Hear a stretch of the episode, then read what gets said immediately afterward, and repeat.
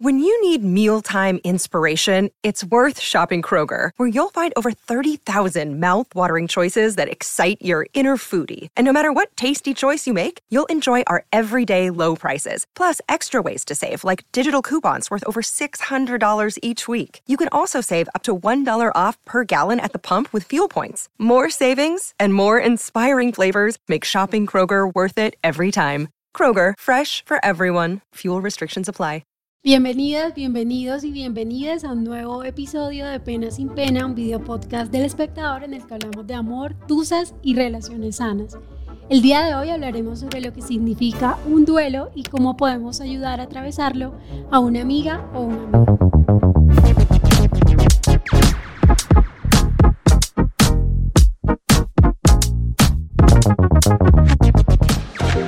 Nuestra invitada de hoy se llama Cristina Jacobsen, terapeuta y coach. Hace más de 30 años se dedica a acompañar a personas y parejas. Bienvenida Cristina, ¿cómo estás? Muchas gracias Pilar. ¿Qué tal este frío de Bogotá hoy? Helado. Yo ando aquí en Ruanada porque me cala hasta los huesos. Sí, está haciendo mucho frío hoy, eh, pero bueno, empecemos a conversar sobre el tema eh, de hoy. Cristina, tú quedaste viuda muy joven.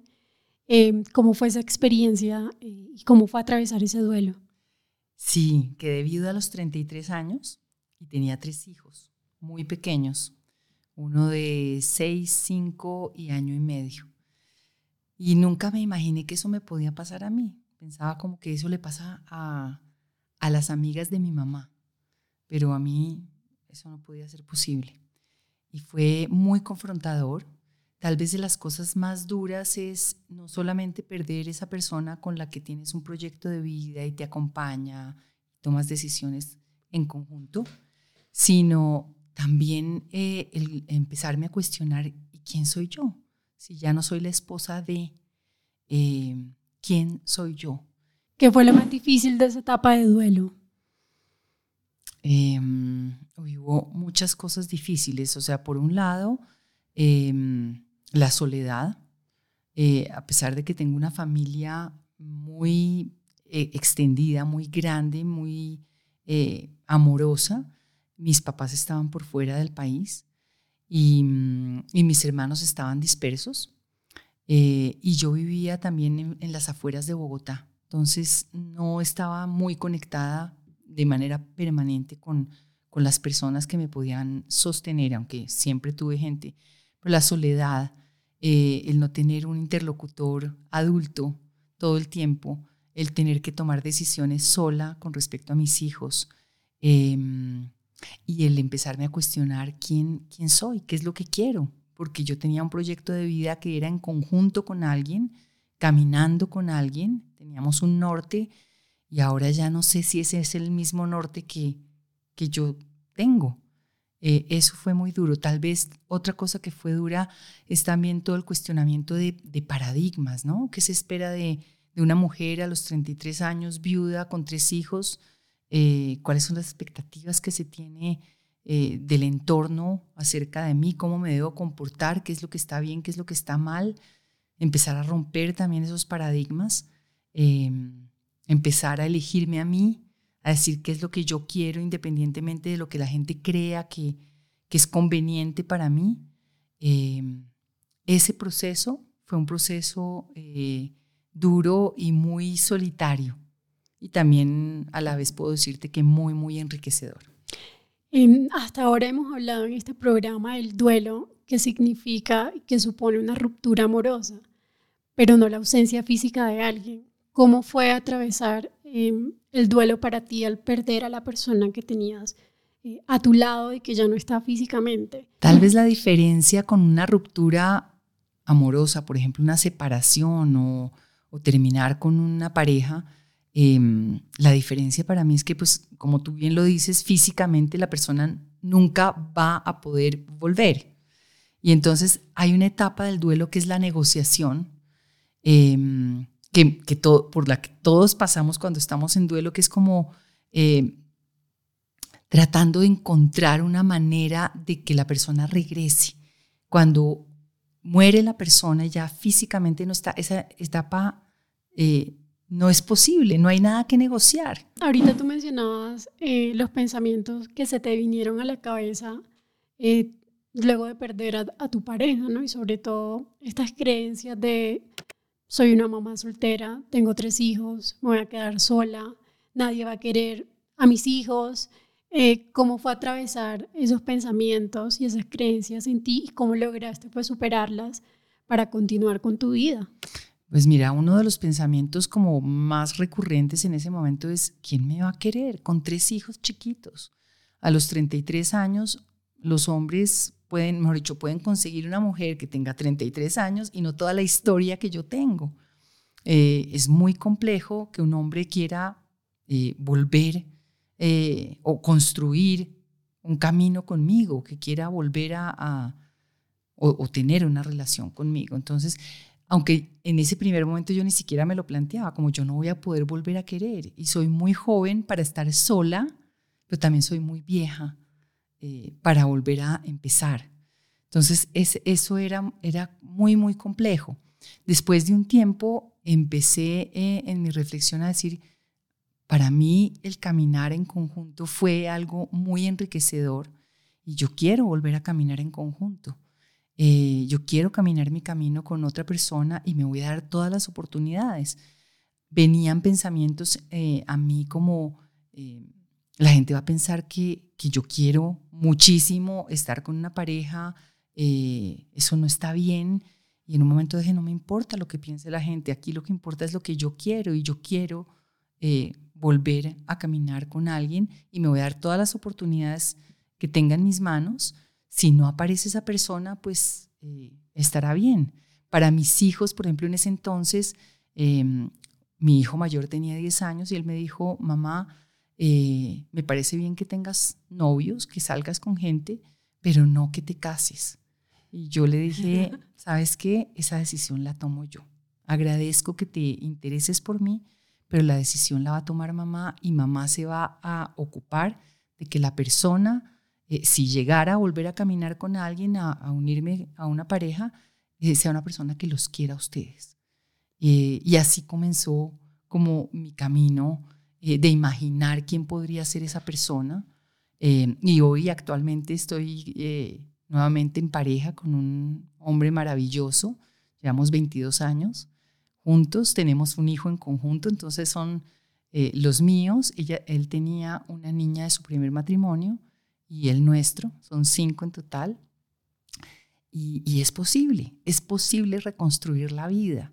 Ahí van entonces dos consejos. El primero es atravesar el duelo, vivir todas las etapas eh, y una vez superada ese ciclo, ese proceso del duelo, viene entonces preguntarse qué quiere uno, ¿cierto? Pero y yo, te diría ahí que es como traslapado, ¿no? La a la par. Sí, bueno, en un momento tienes que eh, darte el espacio y el permiso de vivir el duelo y el dolor, pero probablemente hay un momento en el que aunque estás en el duelo y estás con emociones propias del duelo, em, empieces a, a, a, responderte la pregunta de yo qué quiero, ¿sí? Y empieces en un momento a, poder enfocar tu energía más en, en responder esa pregunta que en eh, vivir el duelo, pero son ambas muy, muy importantes. A mí esa pregunta de qué quiero me parece supremamente difícil y suena fácil, pero... Another day is here and you're ready for it. What to wear? Check. Breakfast, lunch and dinner? Check. Planning for what's next and how to save for it? That's where Bank of America can help. For your financial to-dos, Bank of America has experts ready to help get you closer to your goals. Get started at one of our local financial centers or 24-7 in our mobile banking app. Find a location near you at bankofamerica.com slash talk to us. What would you like the power to do? Mobile banking requires downloading the app and is only available for select devices. Message and data rates may apply. Bank of America NA, member FDIC. ¿Qué podría ser eh, una persona que nos está escuchando, que está atravesando por un duelo o ya, ya lo atravesó y quiere hacerse esa pregunta? Yo creo que hay que formularse la pregunta, ¿sí? Sin miedo, sin miedo a no tener la respuesta porque a veces no nos formulamos las preguntas porque como no tenemos la respuesta, mejor no la formulamos. Pero si nunca la formulamos, la respuesta no va a llegar. Y tener paciencia con las preguntas.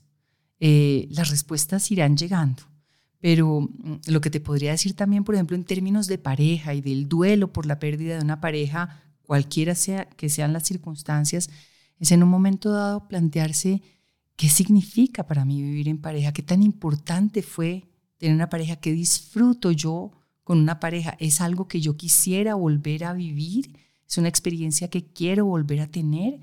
Si, o sea, si la pregunta es qué quiero, y la conecto con, con, la relación, esas serían preguntas que yo me haría.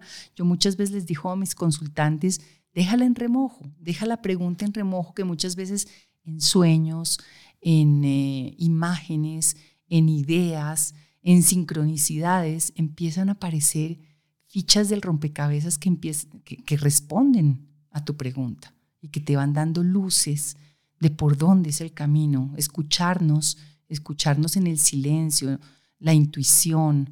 Em, a veces es muy, muy importante y no lo hacemos porque tenemos mucho ruido eh, en la vida cotidiana.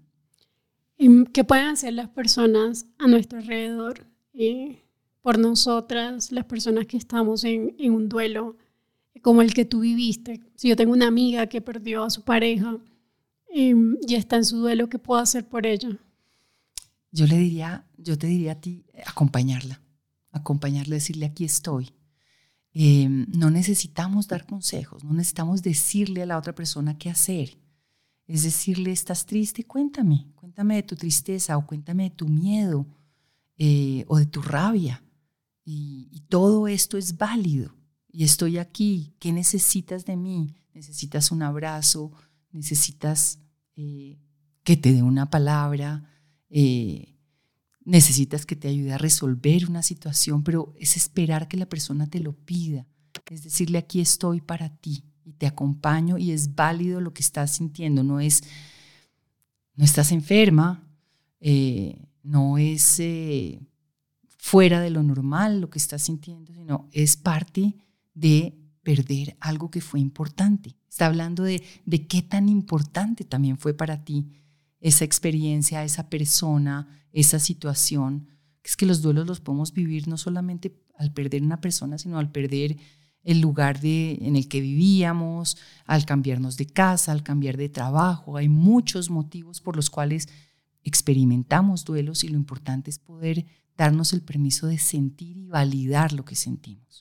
¿Hay tiempo prudente para atravesar ese duelo? No sé, de pronto si ya no nos preocupa que nuestra amiga lleve un año en duelo, eh, ¿hay un tiempo prudente para eso o cada quien tiene su tiempo?